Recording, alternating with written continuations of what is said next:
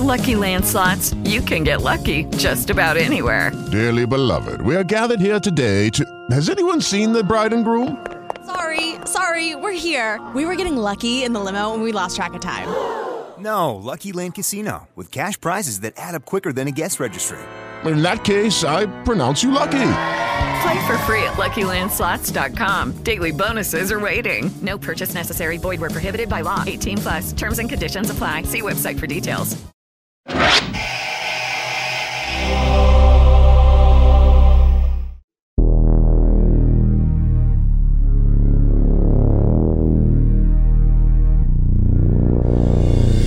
Bienvenidos a Lovecraft Country, el podcast de la nueva serie original de HBO. Mi nombre es Fiorella Sargenti.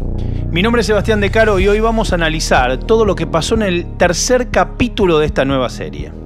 Tercer capítulo y ya estamos directamente abrazando de manera Sí. eh, completa y apasionada el pulp, ¿no? Y Sí. todo lo que en algunos ámbitos tal vez todavía es considerado como algo de bajo presupuesto, clase B. Pero quizás estaría bueno también eh, aclarar un poco esos términos, ¿no? Eh, estoy pensando, porque viste que hay, hay como mucho prejuicio y mucha idea equivocada sobre eh, la, la historia y la tradición de este tipo de historias. Ya hablamos acá un poco de, de dónde sale el tema pulp, pero también esto de, de clase B y la diferencia con, con bajo presupuesto, ¿no? Estaría bueno charlarlo. Eh, la clase B, la denominación clase B, originalmente, proviene del sistema de estudios. El sistema de estudios en Hollywood, lo- lo- los, los estudios, los grandes estudios que tenían sus producciones y tenían su equipo de guionistas y equipo de directores y equipo de gente de arte, montajistas, todo ahí dentro de, de los estudios que hoy son más museos que otra cosa, porque las películas se hacen por fuera de los estudios, para los estudios y luego se distribuyen nada más.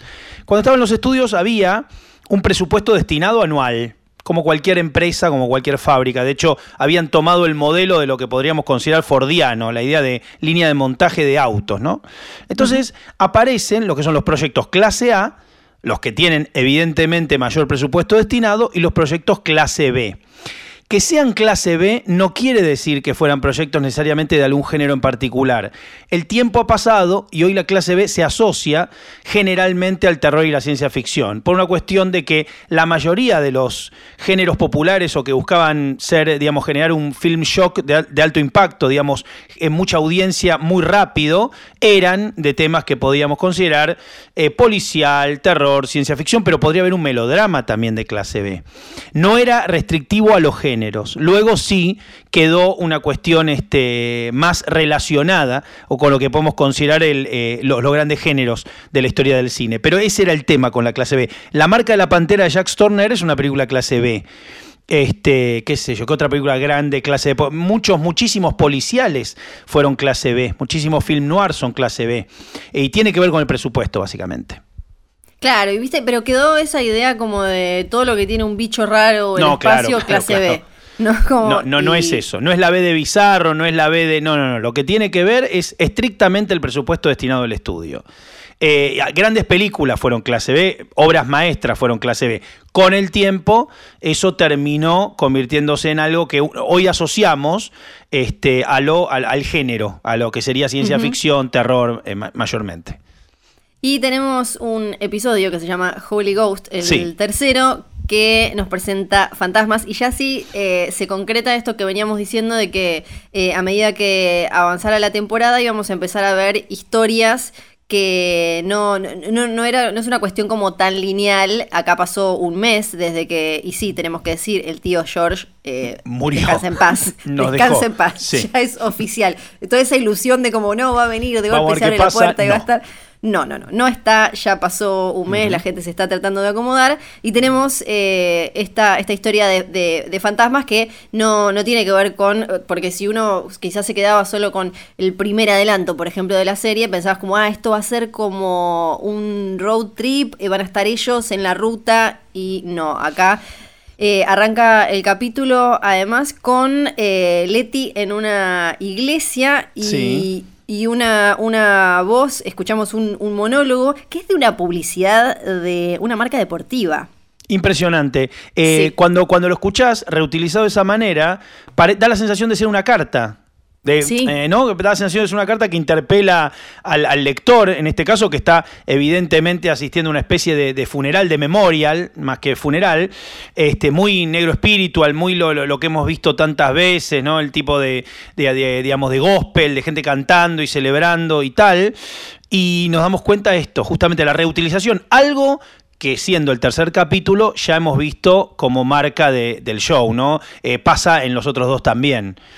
Sí, sí, además esta cosa eh, constante que mencionamos siempre de, de usar canciones, o en este caso un monólogo, una publicidad moderna, eh, y, y- y- y- y cómo encaja en, la narración perfecto, y que y, también que, que empiece en, en una iglesia, que después es un tema que, que en este capítulo en particular eh, aparece recurrente, las iglesias fueron, fueron clave como para, para combatir y como refugio frente a la segregación, eh, y todo empezó cuando Rosa Parks, quizás uno conoce esta historia más porque fue mencionada en películas, ¿no? Que por, que por verla, eh, en, por, por leerla como páginas de, de la historia, cuando Rosa Parks negó su asiento a un pasajero blanco en un autobús, en un micro, diríamos nosotros, de, en Montgomery, y ahí se juntaron ministros de la Iglesia Bautista para eh, boicotear y defenderla, y de ahí sale eh, un portavoz que después fue conocido como Martin Luther King Jr., que Exacto. también es mencionado en la fiesta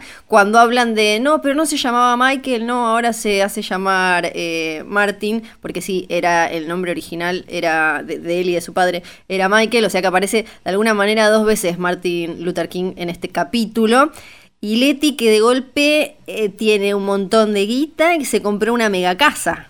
Eh, hay algo que cuando el episodio comenzó y yo caí en esta trampa, decíamos del episodio 2 que el episodio 2 no parecía un episodio 2. eh, la gente quedó absolutamente en llamas, eh, eh, escribiendo teorías, preguntándose la cantidad de cosas que habían aparecido, o sea, el cachetazo que significaba todo el descontrol del episodio 2. Y cuando comienza este capítulo, dije, listo, el episodio 2 no fue un episodio 2 y esto se parece mucho a un término que ahora vamos a explicar brevemente, que es al bootleg episode, al episodio que generalmente está cerca, es el cuarto, el quinto una temporada de 10 o de 12, o el sexto, episodios que eh, los personajes rompen el canon tradicional de la escala que tienen los episodios en su mayoría, se limitan a una sola locación, a un solo lugar, eh, y dije, bueno, este va a ser el episodio más chiquito, ¿no? El, anterior fue gigante y acá vamos a estar contenidos en la casa. Bueno, me equivoqué también, porque el episodio, si bien la casa tiene un protagonismo total, eh, es bastante grande, digamos, no, no es que eh, fue lo que yo pensé que iba a ser cuando vi el comienzo. Se compró una mega casa.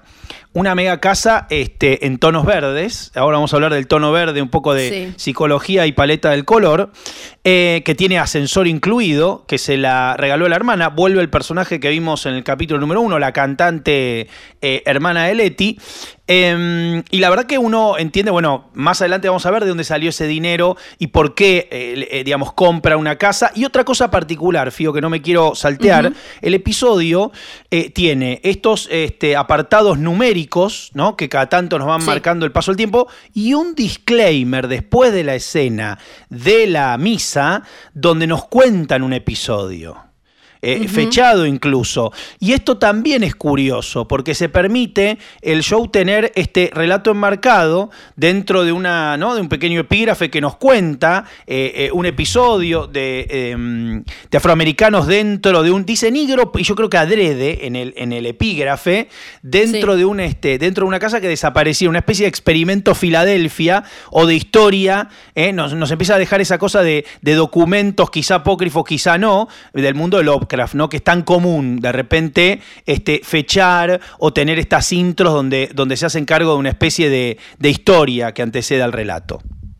Sí, y eh, algo importante que hay que tener en cuenta de por qué es tan disruptivo que Leti compre esta casa, no solo porque, como le dice Ruby, de, para de dónde sacaste la plata, sino porque eh, algo que, que- que se menciona, esto de los barrios en los que vive la comunidad afroamericana y los barrios blancos, ¿no? Eh, que, que tenían que ver incluso con eh, normas que, con, leyes en algunos estados. En 1927 en Chicago se eh, escribieron los convenios raciales restrictivos que decían que eh, los ciudadanos afroamericanos no podían ocupar eh, una propiedad de un ciudadano blanco. Después, décadas después, la Corte Suprema dijo que eso era ilegal, pero como aparece constantemente en la serie y en la historia de los Estados Unidos, algo quizás era legal en un principio, después ya no era ley, pero era lo que seguía sucediendo en, la realidad y en el día a día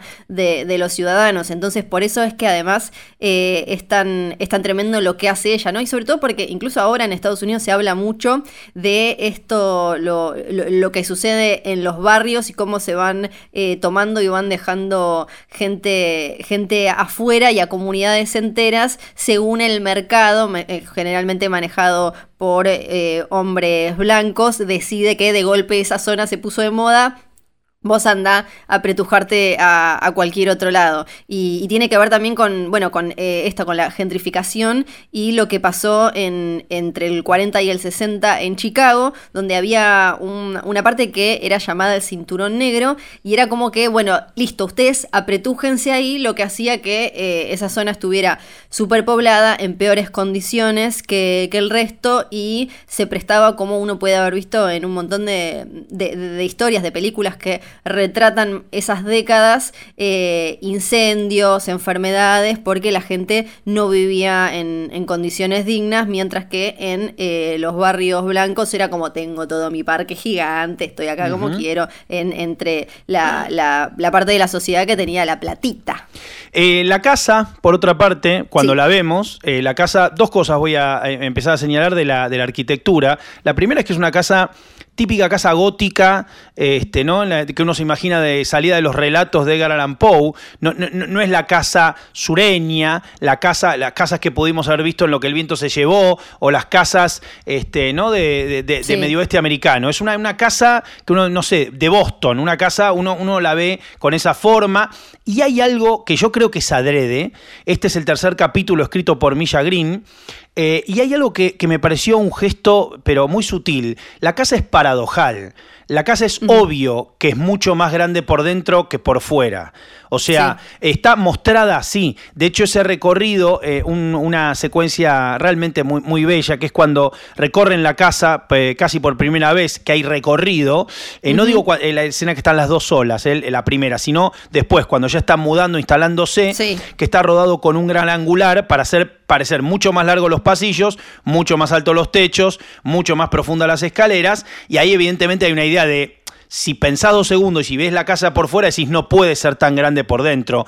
Pero parte del género y parte del guiño es ese porque está absolutamente marcado, con ascensor incluido, con altillo y con sótano, que también son, eh, digamos, signos inequívocos de, che, esto es género, esto es todo, o sea, la casa es un compendio de grandes éxitos de, las casas de Amityville, de la casa Usher, de las casas míticas y legendarias donde han pasado la mayoría de las historias de la gran literatura de terror. Eh, lo tiene todo, tiene todo la casa.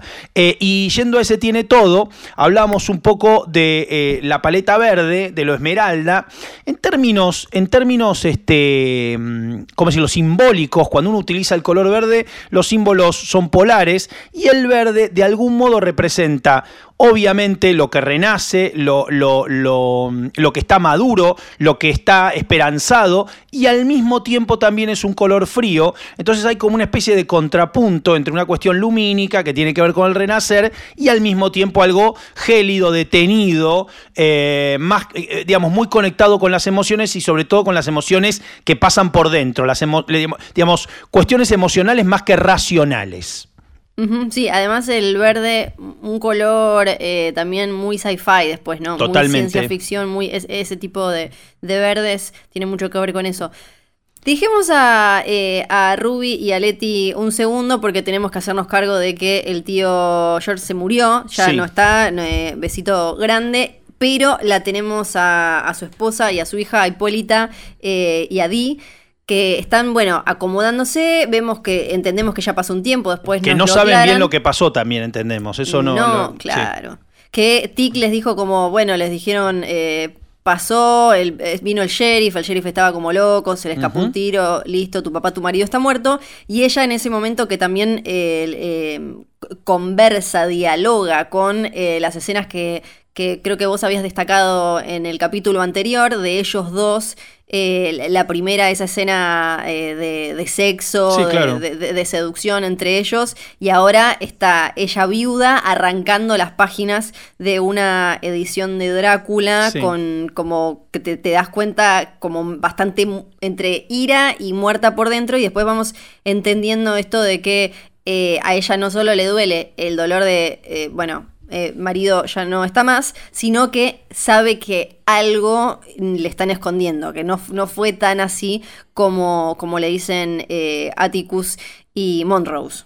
Em, los libros, la presencia que tienen todas las referencias literarias en, esta, en este show, me parece que son claves. Digamos, un Sí. show que, de- más allá de lo que decimos siempre, el título, la edición, el pulp, las tradiciones, la aparición. A ver, ¿qué clase de novela es Drácula? Drácula es una novela epistolar. Drácula es una novela eh, absolutamente rizomática, es, una, es una novela que trata muchos temas, no solo uno. Eh, Drácula, en, en- en contraposición a Frankenstein, digo, para nombrar tótems de más o menos una época similar y que han trascendido tanto y han- tienen tanto peso, eh, es muy distinta, es muy distinto el postulado de Drácula. Y, y- y- y que sea epistolar, que sean cartas, que en definitiva lo que está arrancando, porque si uno arranca página de Drácula, lo que arranca son cartas o relatos, eh, también me parece, me parece bastante apropiado para lo que estamos viendo y sobre todo para la vuelta que se va a dar luego, porque hay otra escena que, a ver, como es un, show que empieza a seguir a cada uno de los personajes, esto después va a tener una vuelta cuando volvamos efectivamente a la librería, no veamos la biblioteca otra vez, veamos el, lomo de un libro que vio Atticus en el capítulo 1, que es el mismo que le llama la atención, si mal no recuerdo, eh, y, y tenga eso, un, digamos, su propio arco.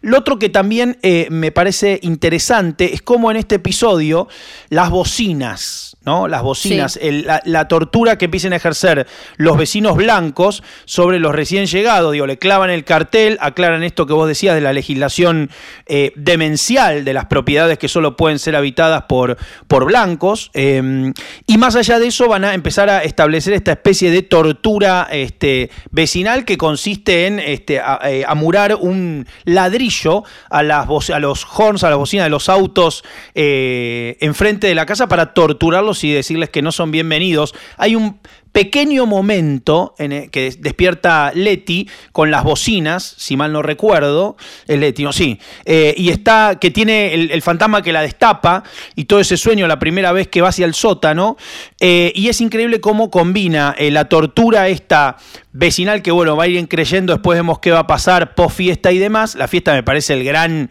la gran secuencia de- de- del episodio, eh, y cómo combina eso con lo paranormal, otra vez, ¿no? Los monstruos o en tal caso los miedos que habitan el suelo y los lugares de la casa y al mismo tiempo esta especie de marcar la cancha por parte de todos los que están afuera. Y bueno, eh, mencionabas los libros y hay, hay como eh, también otro trasfondo esotérico que se suma porque Bram Stoker se decía que pertenecía a la Orden Hermética de la Aurora Dorada, que eh, era una organización secreta y esotérica que... eh, yo lo estoy diciendo en pasado, pero quizás hay miembros ahora, la verdad. es Que nos te- están te- escuchando y van a ir por sí. nosotros a la noche, ¿eh? no lo digan muy fuerte. Exactamente, exactamente. Quizás ahora lo hacen por, no sé, YouTube o te mandan como Sí. un DM de maldición. No lo sé bien, pero eh, se, Bram Stoker era uno de, de los miembros y después aparece eh, también el Conde de Montecristo, ¿no? Que, que ya, ya tuvo una aparición y tiene eh, otra conexión también, supuestamente, pero creo que, si no me acuerdo mal, en ese caso con eh, la masonería. O sea que toda esta cosa de organizaciones secretas eh, buscando aliarse por algún motivo que en el mainstream no se puede discutir o no se puede organizar o lo que sea, Sí. aparece varias veces.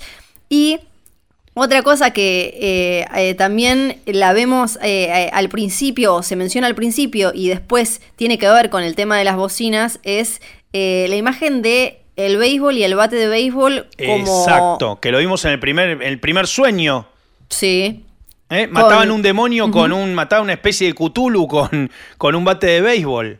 Sí, y ahora, ahora sabemos que tiene, está relacionado con un recuerdo eh, de, George y de, y de Monrose que le contaban siempre a, a Tick y después, bueno, eh, hablan también de enseñarle a, batear a Dee y es, y es lo que termina usando Letty para romper los autos y, eh, y, terminar con el tema de las bocinas y no puedo no pensar, perdón, en Beyoncé con uno de sus videos del disco Lemonade que también la veíamos a, ella en plan justiciera total dándole a autos y cosas con eh, la misma herramienta y esto como que fue apareciendo varias veces en este capítulo. Entonces tenemos ahí como esa, esa tensión, tenemos a una viuda que no cree lo que le pasó eh, al marido y que además obviamente tiene el corazón roto. Y tenemos a Leti que está eh, como nueva, aparentemente al lleva todo el capítulo. Leti es el personaje que lleva todo el capítulo, ¿no? Es claro eso. Sí, sí, sí. Y, si bien la vemos al principio como en, la iglesia algo como atribulada o algo, ya después en, en, esta, en esta escena que mencionabas, donde están eh, organizándose en la casa, parece estar como bastante plena. Después entendemos que era una fachada, algo que ella se estaba como poniendo para distraerse y, demás. Y la, la, casa esta gigante se empieza a llenar de, de, gente porque ella alquila los cuartos y empezamos a conocer un poco más de la historia de ellas dos como hermanas. Antes de seguir con la historia de hermanas, dos cositas de lo que dijiste que me parece interesante remarcar para, para justamente eh, eh, repasar esas ideas. La primera, la, el desplazamiento, ¿no? Hay una idea de, de, Oscar Wilde que tiene que ver con, con, el arte. Creo que estaba en el prólogo de Dorian Gray, que decía que el artista tiene por misión poner el salero en el piso, porque el salero en el piso desplazado de la mesa se ve mucho más que en la mesa, en contexto. Entonces que había una operación literaria, artística, para poder narrar algo de una manera mejor, que era utilizar la figura del desplazamiento. Eh, utilizar un bate de béisbol, otorgarle el bate de béisbol, digo, Milla Green que le otorgue el bate de béisbol eh, eh, justamente a Leti, que Leti sea el arma que utiliza, que sea un bate de béisbol otra vez desplazado de su actividad central y puesto en unas manos también también poco comunes para la época, ¿eh? una mujer afroamericana. Entonces me parece eh, que, cobra sentido, que tiene mucho más sentido que que hubiera agarrado un fierro, ¿no? Eh, en segundo lugar, cuando pensamos en el fantástico o el género, en relación a vos decías organizaciones secretas y tal, hay que pensar que el primer cuento fantástico de la historia, fechado así, El hombre en la arena de Hoffman, es escrito en contraposición a la crítica de la razón pura de Kant, en contra de Kant. Y Kant fue de alguna manera, y para no desviarnos de lo que es nuestro tema, que es la serie y el show, pero dar una reseña, el filósofo de la revolución industrial, de la industrialización, de la idea del mundo nuevo. Ese mundo nuevo, digo, a ver, a ellos los torturan casi con un arma industrial, también hay un desplazamiento, con un auto cuya bocina está sonando permanentemente, un auto, un ejemplo de algo que incluye, digamos, que tenía que ver por añadidura con el poder adquisitivo, de los hombres blancos, y vamos a ser claros, de algo que manejaban los hombres blancos, no en vano pasan los policías también en su patrulla cuando consienten este tipo de trato que le están dando los vecinos, ¿no? A los nuevos, a recién llegados. Entonces, aparece el, hombre en la arena y todas las ciudades industrial, industriales de finales del siglo XIX y principios del siglo XX dieron escritores de lo fantástico. Se reflexionó sobre lo fantástico en esas ciudades. Fue una reacción. Y esos tipos estaban metidos en cuestiones muy propias de principios del siglo XX y finales del XIX, que eran estas organizaciones que intentaban, ante este nuevo orden, paréntesis, el capitalismo, ofertar algo que esté por sobre eso. ¿Sí? O sea, quiero decir, justamente trataban de decir, bueno, no, no podemos, eh, para formar parte o ser más que esto, vamos a defendernos o vamos a instalarnos de un modo de ser sociedad secreta. Entonces hay, hay un juego entre estas tres puntas, la sociedad secreta, el fantástico y el capital avanzando y armando una sociedad de jerarquías, de desclasados y de todas las injusticias que vemos. Claro, porque lo, que aparece cada vez más claro es que... Eh, hay, eh, el, tema de las oportunidades o el acceso no, no hacía falta en muchas cosas que hubiera una ley que prohibiera algo, simplemente como la, la, mamá, como vemos después, la mamá de Leti era muy improbable que pudiera tener la cantidad de plata como para comprar esa casa y que quede un poco más, por un tema de, oportunidades, como también cuando habla Leti que, dice que tiene que llamar para arreglar el ascensor, pero que no hay muchos eh, afroamericanos que trabajen de arreglar ascensores, ¿no? Como eh, eh, ese tema era como simplemente o tener un auto o, un montón de, cuestiones así. Pasamos a la, fiesta. algo que me gustó mucho también es, bueno, eh, to- todo este tema de que eh, Tic se, se quiere ir, dice como, bueno, ya está, me voy a Florida, después se queda, es que no tuvimos en este episodio que a- a mí me hubiera hecho pensar bastante mal de la serie, es esa situación de Leti ve algo, Tic no le cree, eh, agradezco mucho cuando evitamos eh, todas, todas esas, ese, ese falso como, eh, falso drama del momento, sobre todo Sí, claro. después de lo de uno le cree, ahora la otra va a pensar que está loca y va a dudar de su... Me, me, me puso contenta que eso no pasara, se queda entonces y llega el, el momento de la fiesta en el que, ahí, bueno, aparece mencionado de nuevo eh, Martin Luther King, está eh, Letty bailando, tratando de... Y después entendemos como que estaba tratando de sentirse viva después de todo esto y, y estaba esta cosa de que el que cambió su forma de ver el mundo, porque lo que podemos entender también es como que ella eh, tuvo algo de, de suerte en poder incluso o, o estudiar o de alguna manera dedicarse a algo no muy tradicional, no está, es una mujer joven, fértil para los pensamientos de esa época y todavía no está casada y hecha ama de casa Sí, claro. y, y demás. Claro, es, es una rara avis total. Digamos, Claro. cualquiera, es, es la que la abuela le decía, pero nena, ¿cómo? Tan joven, bella, y, y no tenés eh, novio, no te- eh, exactamente, es, es como una mujer fuera de tiempo. Eh, Hasta cómo se viste, usa mucho, Sí. panta- usa mucho pantalones y, y arriba como ropa eh, escotada más como de, de chica joven libre para esa época, corriéndose de, de todo eso. Y eso lo vemos en la fiesta, donde igual claramente estaba, estaba como este, este juego de, de seducción con Tic que termina en la escena del baño. La escena Y del baño. Virginia- Bueno, una sutileza. Eh, Sí. Tic es la única, la única ropa que tiene como para un evento así es la de soldado. Sí, sí. Claro, pero eso sí, pero mirá qué sutileza, porque digo, aparece vestido de soldado porque debe ser su mejor ropa. Sí, o sea, sí, no, sí, tiene, claro. no tiene ropa, bueno, pero me, me pareció fantástico. Decía, claro, eh, es una manera de contar mucho el personaje con un detalle nada más, ¿no? Sí, Eh, Y aparece la escena del baño, que la escena del baño otra vez, y a mí me encanta esto porque cuando pasa esto, me parece que es, es cuando el show, viste, deja bien claro eh, qué, qué tipo de poética maneja, qué tipo de dispositivo. El hecho que la escena del baño es una escena doble. Es la escena del pasado, de, lo- de lo gótico, ¿no? Digo, la definición de gótico es, eh, o en todo relato gótico, más allá de. lo- lo- uno piensa en Tim Burton, pero digo, el gótico es la idea, o en vampiros, el gótico es la idea de, de el pasado no negándose a morir y a desaparecer. Cuando uno tiene un vínculo con el pasado, con algo que ya debió haberse quedado atrás y todavía sigue y sigue y persiste, eso es el gótico. En toda historia gótica hay un mito de origen de algo que pasó hace mucho y entonces vuelve, vuelve en forma de otredad, de fantasma, de fenómeno paranormal, de lo que quieran. Y esa escena del baño tiene ¿no? ese momento, ese momento este, mítico de, de fantasma observando y se convierte rápidamente en una escena este, erótica, en una escena de sexo, más que una escena, iba a decir una escena de amor, pero me parece que es una escena justamente más pasional. Que, Sí, que igual es bastante romántica, es bastante romántica, digo, si, si uno quiere verla desde el mismo punto de vista. Me, me parece que hay como, como, bueno, viste, qué sé yo, pasan cosas y que pasen. Sí, y, y mientras ellos están claramente en una, están pasando en, en la casa más cosas relacionadas con lo esotérico y sobrenatural.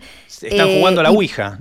Están jugando a la Ouija, los chicos abajo. Yo no sé, acá en No, los- no- Argentina... ¿No están en el altillo?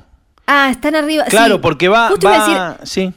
Que justo iba a decir que eh, acá, por lo menos eh, en Argentina, yo nunca conocí un sótano, conocí más saltillos. No sé si se acostumbra si tenemos casas con sótanos acá.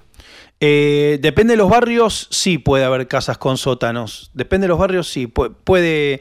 No sé si con sótano tanto como garage que va hacia abajo. En algunos barrios tradicionales, por lo menos de la ciudad, alguna casa con sótano hay. Yo los miro como muy fascinada. eh, no ese sótano, que es el sótano Claro. clásico norteamericano que vimos mil veces, que es el sótano de escalera de madera. que ¿Para, ¿para Sí. qué se usa si no es para guardar cadáveres? Sí, y aparte, un lugar a veces donde ponen el lavarropas, eso, ¿por qué el tan Anda feo? lavar, si, vas sí. si vas a lavar la ropa, ¿por qué da tanto miedo? Tengo que tener miedo. Quiero mi ropa porque- limpia nada más. Porque, bueno, tenemos a los chicos jugando a la Ouija, en, era en el altillo, y mm, la tenemos a Hipólita que, que encuentra eh, este cuarto con ese sistema que parece tener dos soles y que también tiene mucho que ver con esto de que la casa eh, parece viva y más grande de lo que es y aparecen como eh, lugares... Tiene 13 cuartos la casa. Cuando mencionan en, el, en el tour que le hace la primera vez, le dice, tenemos 13 habitaciones y no me acuerdo qué mal, digamos, aparte de mostrarle que tiene ascensor, que tiene escaleras, que todo el otro, son 13 los cuartos, ¿no? Tampoco cualquier número.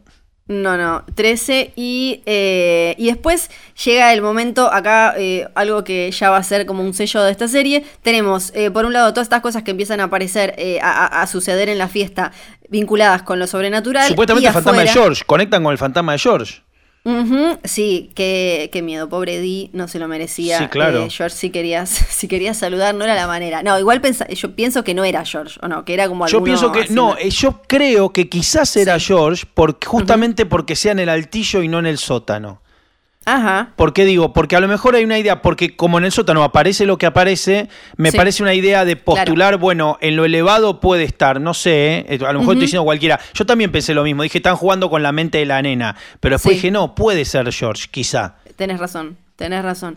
Y eh, afuera sucede algo que viene directamente de los libros de historia, que es, les ponen una cruz prendía fuego eh, y, que es algo que yo desconocía, me, puse a leerlo para, hablar en este episodio, que todavía hay en, Estados Unidos se debate eh, a ver si eh, es legal y cuándo es una incitación al odio y una amenaza y cuándo no, porque claro, es algo que a simple vista podría estar de, podría no estar cargado con un simbolismo claro de, de No es una esvástica, vamos a decirlo así, claro, no es una, no es una esvástica, es un símbolo que incluso puede ser admisible. Una cruz es un símbolo totalmente admisible. No, no, no está, este, hay una reutilización también. Lo que pasa es que, claro.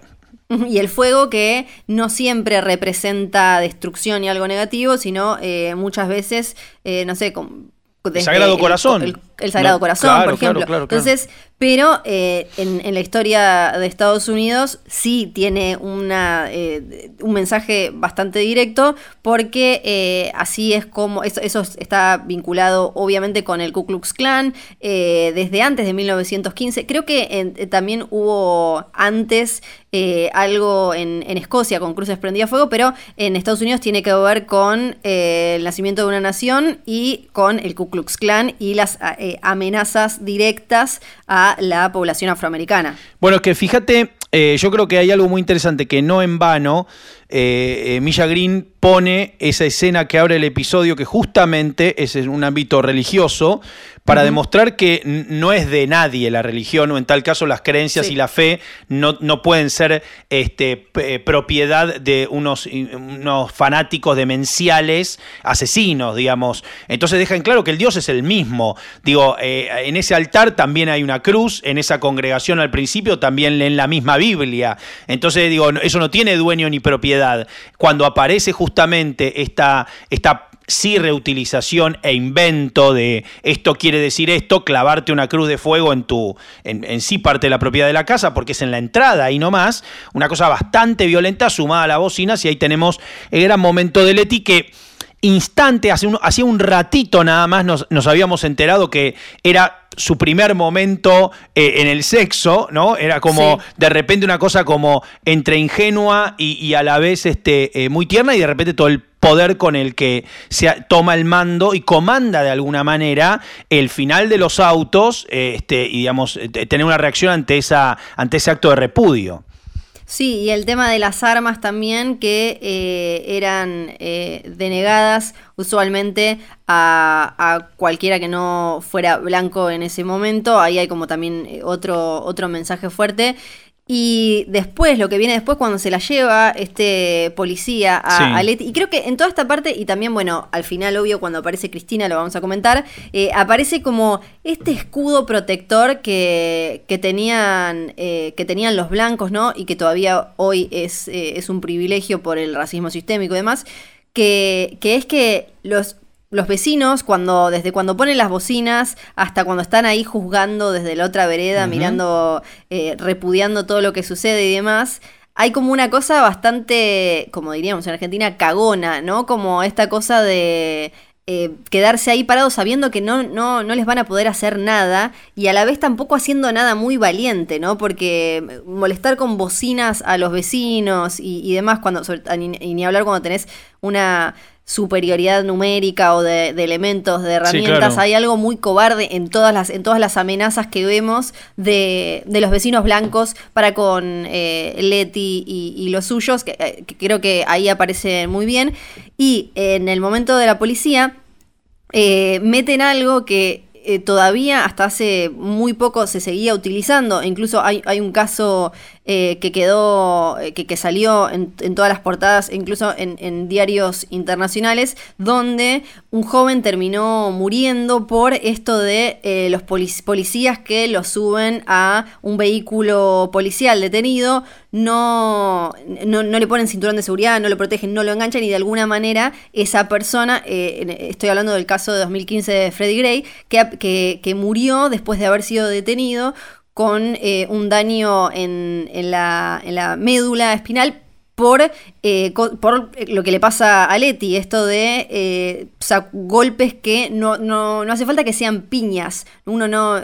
En estos casos, sobre todo de, de, abuso de poder de fuerzas de seguridad y eso, no, no hace falta que sea un arma o una piña, muchas veces tiene que ver con la eh, esta cosa de, estar ejerciendo sobre el otro el, el poderío simbólico y físico que termina o con una rodilla que no deja respirar, con eh, simplemente tumbar a alguien y que se golpee, o en este caso eh, de ella, dentro de una, de una camioneta que sacuden a propósito para que ella se vaya lastimando. Bueno, ejercer de lo peor que puede pasar, que es desde un sistema que ejerce eh, lo legal, entre comillas muy grandes, digamos, como abusos este, de modo ocultos, digamos, como algo que parece o que debería ser la forma de, de estructurar una sociedad, en realidad es un sistema de abuso absoluto ejecutado eh, eh, con engranajes que funcionan perfectos para el abusador, para el opresor, en este caso la fuerza policial que demostró desde su aparición en este episodio estar en, digamos, con connivencia total de lo que pasaba y eh, digamos del lado de los, de los vecinos que están molestando. segunda utilización en el, en el, capítulo del gran angular, en, el, en esa escena que, mencionas que es dentro del, del carro policial, otra vez y por una cuestión lógica de mostrar como algo más siniestro, más enrarecido, en el plano general que vemos al policía de Leti, está eh, utilizado con un gran angular, ¿no? Y, y los, las organizaciones que le menciona como de, manera burlona el policía hacen referencia a organizaciones reales. Una es la National Urban League, que le dice Monkey Urban League, o sea, los trata de, monos, que es una organización por los derechos civiles, y la National Association for the Advancement of Colored People, que eh, le dice algo de cucarachas. O sea, eh, habla de dos organizaciones que existen en la realidad, pero eh, obviamente siempre comparándolos con animales y quitándoles el título de humanos. Leti entonces se pone... Sí. decime. No, no, no, después va a venir la gran secuencia de las fotos después de que termina todo esto, ¿no? Claro, eh, Leti eh, al toque se pone a investigar, tiene este tema de, de, las fotos y ya directamente una cabeza gigante que le dice andate de mi casa. Exactamente. Ya no hay, pero, pero hay algo muy interesante porque hablamos de Drácula mencionado dentro de, este episodio, ¿no? La novela Drácula que dos veces muestran el libro de manera directa y claramente quieren que veamos que es Drácula, el libro del cual se arrancan las páginas. Y es un libro Drácula, como decía, rizomático, donde este, las tecnologías, las tecnologías, el cinematógrafo, el telégrafo, digamos, este, cuando Van, Helsing realiza transfusiones de sangre que todavía no estaban, eh, no eran legales del todo, digamos, en, el mundo de la medicina para tratar de salvar la vida de Lucy, que eso está señalado particularmente, todo lo que, lo que fuera tecnológico eh, está muy marcado. Y acá, eh, que, digamos, la aparición chamánica o esto generar un mandala con fotografías, digamos, para que emerja algo, eh, me parece también una reutilización interesante que dialoga de un modo con la novela, ¿viste? Que es como, eh, no pasó de cualquier modo, no es que se, no sé, se abrió un papiro o algo que uno pudiera este, asociar a otro tipo de, de, un grimorio, algo, ¿viste? Más eh, típico. Que pase con la fotografía en los años 50, digo, es lo mismo que se hubiera pasado con la televisión, o sea, o con una radio, que también son elementos que, en, ese, en esa parte de, la época del siglo XX tenían empezaban a tener una relevancia. Eh, ¿Qué es una fotografía? Algo que eterna- eternaliza un momento. Digamos que en, e- que en ese entonces era la manera de decir esto pasó, esto es así, esto no se mueve. ¿Y qué es un fantasma? Y de alguna manera es un loop eterno en un momento. Entonces, que sirva, que haya una conexión, que sea un portal, una fotografía que no sea un espejo, que no sea un, este, eh, un vórtice y que sea algo ¿no? Que está asociado Sí. a un desarrollo tecnológico y también que de algún modo eh, sí, eh, está otorgado o tenía que ver con, con el poder adquisitivo, me parece mucho más interesante. Sí, y Leti entonces ya fue poniendo, ordenando todas las piezas, ya pueden vincularlo directamente con lo que pasó en el capítulo anterior con los hijos de Adán. Aparece un nombre, un nombre que Tic ya vio ahí, y este, este dueño de, de la casa que lo echaron de la universidad y, y que el policía le conseguía gente. Entonces, claro, se iba a la zona sur, levantaba, secuestraba eh, gente y la, la llevaba ahí. Y eh, aparece después toda esta, esta- este, este rito para eh, tra- tratar de, de zafar de esa y de sacar eh, todo eso de esa casa.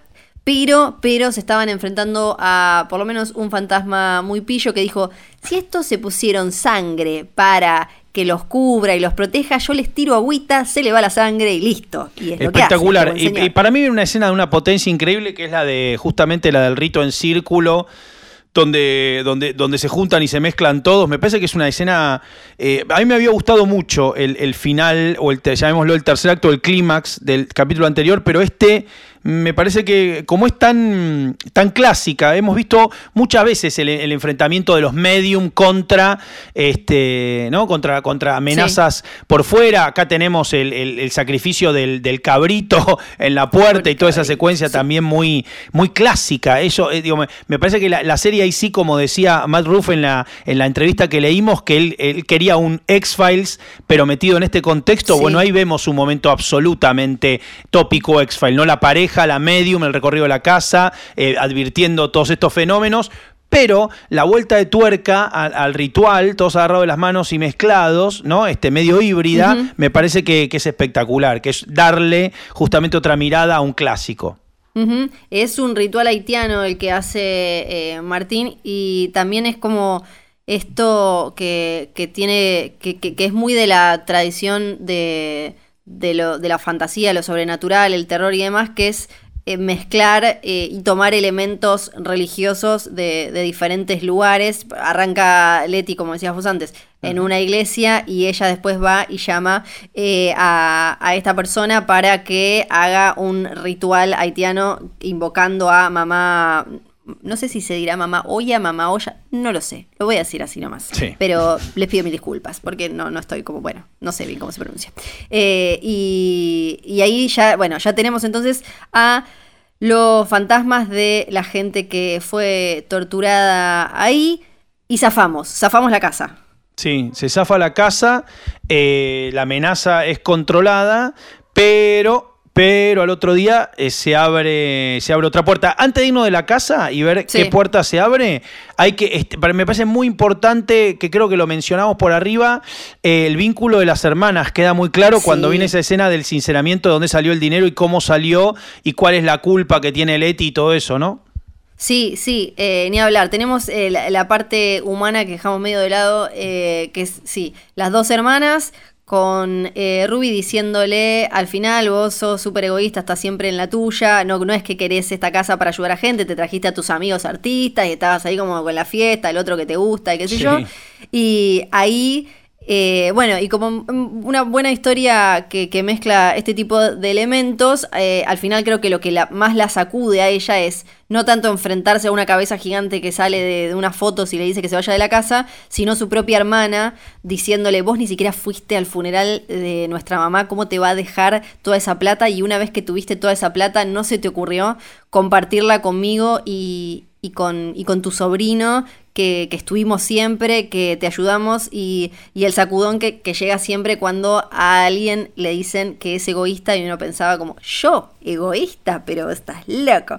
Y eh, en, otros dramas eh, familiares, tenemos que no mencionamos mucho tampoco eh, a Tik, que apareció también otra cosa de, Corea, ¿no? Y de, ciertas prácticas eh, de tortura y esto de el soldado capturado es peor que, un soldado muerto, o sea, tenemos un poquito más de, sus traumas.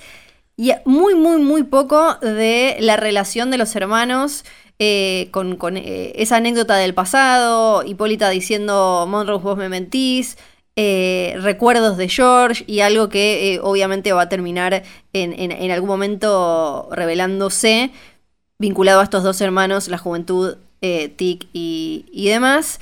y Leti que finalmente le puede decir a, a, Tic también esto de, esa fue mi primera vez y de alguna manera ellos tener un, un acercamiento entre todo este el lío esotérico sobrenatural, un acercamiento eh, como un, poco más eh, humano y blanqueado y, genuino, una vez que ella ya está como en este, en este plan de hacerse cargo de ver que el mundo no era como ella pensaba y eso incluye también sus vínculos cercanos y el, o el vínculo futuro que pueda tener con Atticus. Yo creo que en ese sentido la historia de amor como está tratada, porque claramente es una historia de amor, es primero evitando todo tipo de cliché eh, sobre el cual fundarla y cuidando muchísimo, y esto me parece que tiene que ver con la visión que tiene Milla Green del show, eh, digamos los roles dentro de esa pareja o ese vínculo, ¿no?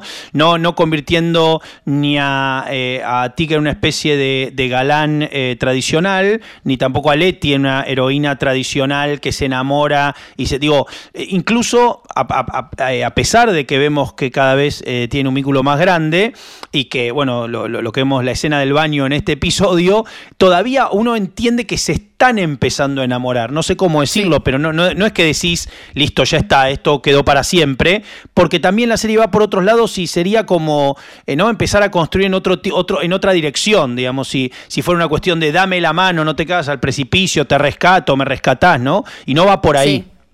No, no, eh, y también son, vamos viendo que los dos de alguna manera, por diferentes razones y, e historias, los dos necesitan como eh, algo, como una conexión, ¿no? Son muy entre Atticus que quiere, como que está escapando un poco de, su pasado, su pasado en Corea, de su pasado con las, mentiras o los secretos relacionados con su mamá, con su papá, ahora el tío, y ella, ella también, te queda como esa idea de que ninguno de los dos está como muy em, eh, anclado en un tiempo y en un lugar y con, un contacto real humano, y que me parece que, que va a ir por ahí. Y la revelación del final, ya nos imaginábamos, cuando aparece Christine y eh, dice, sí, la platita, claro que sí, la puse yo, la puso la rubia del auto. No solo eso, sino, bueno, para mí me encanta la frase final que le va a decir, porque, bueno, eh, Atticus trata de. Le dice, no te metas más con mi familia, saca su arma y ella, sin, pero que le corra una sola gota de transpiración, si te puede borrar la mente en un segundo de algo que acaba de pasar, también puede dejarte frisado para que no le hagas nada. Y le dice la línea o algo así como: no podés matar un legado no podés, digamos, no podés dejar de ser quien sos con un tiro, digo, a los balazos. No te vas a deshacer de mí ni de algo mucho más grande. Le, tira todo un speech, le suelta toda la verdad de la vida, ¿no? Y le dice, además no puedes ir por ahí matando mujeres blancas, le dice Cristina, como eh, hablando de, de, ese superpoder que tenían. Y le tira una cantidad de información importante sobre los hijos de Adán y su, y su relación y este em, libro de los nombres y las páginas que se había robado este Wintram y eh, el, eh, Epstein que lo seguía y que entonces los hechizos que me parece que va a faltar un poco hasta que tengamos más respuestas relacionadas con, con Cristina, con esta, eh, este grupo que vimos pongo entre signos de paréntesis, morir en el capítulo anterior, los Sons of Adam. Me parece que van a, van a jugar con eso que me gusta, como tiene esa cosa que, ya nos habían, nos habían adelantado de aventuras o pesadillas semanales con un hilo que va a enganchar y que vamos a ir teniendo más respuestas eh, a medida que nos acerquemos al final, que eh, va a ser cuando tengamos 10 eh, episodios. Eh, bien, la verdad que queda todo por esperar. Esa escena, esa última escena me parece, me parece que después de que vimos cómo se resolvió el problema de esta semana, otra vez se vuelven a abrir un montón de puertas que cada vez, y eh, hay que prestar muchísima atención, este es un show que no, no nos deja acomodarnos y decir, bueno, vamos a ir por acá un rato. Cada, cada curva que tomamos abre cinco puertas más. Sí, yo llegué a ver eh, un mensaje que decía, al en un momento pensé que habían puesto el capítulo 6 o 7 en vez del segundo. Sí, es verdad. Nos van, a nos van a tener así, me parece, los 10 capítulos. Sí, absolutamente. Acuérdense entonces que todos los domingos ven Lovecraft Country en HBO y después al día siguiente del estreno los invitamos a escuchar este podcast. Pueden ver las series no solo en HBO, sino también en HBO Go, On Demand, cuando quieran y donde quieran. Y a nosotros nos escuchan en Spotify, Apple Podcast y todas las aplicaciones para escuchar podcast. Tienen un montón además de podcast más de HBO, hay especiales, hay de diferentes series, eh, hay de Euforia, Something, un montón más. Nosotros nos reencontramos en el próximo episodio. Yo soy Fiorella Sargent. Yo soy Sebastián De Caro y esto fue Lovecraft Country, el podcast.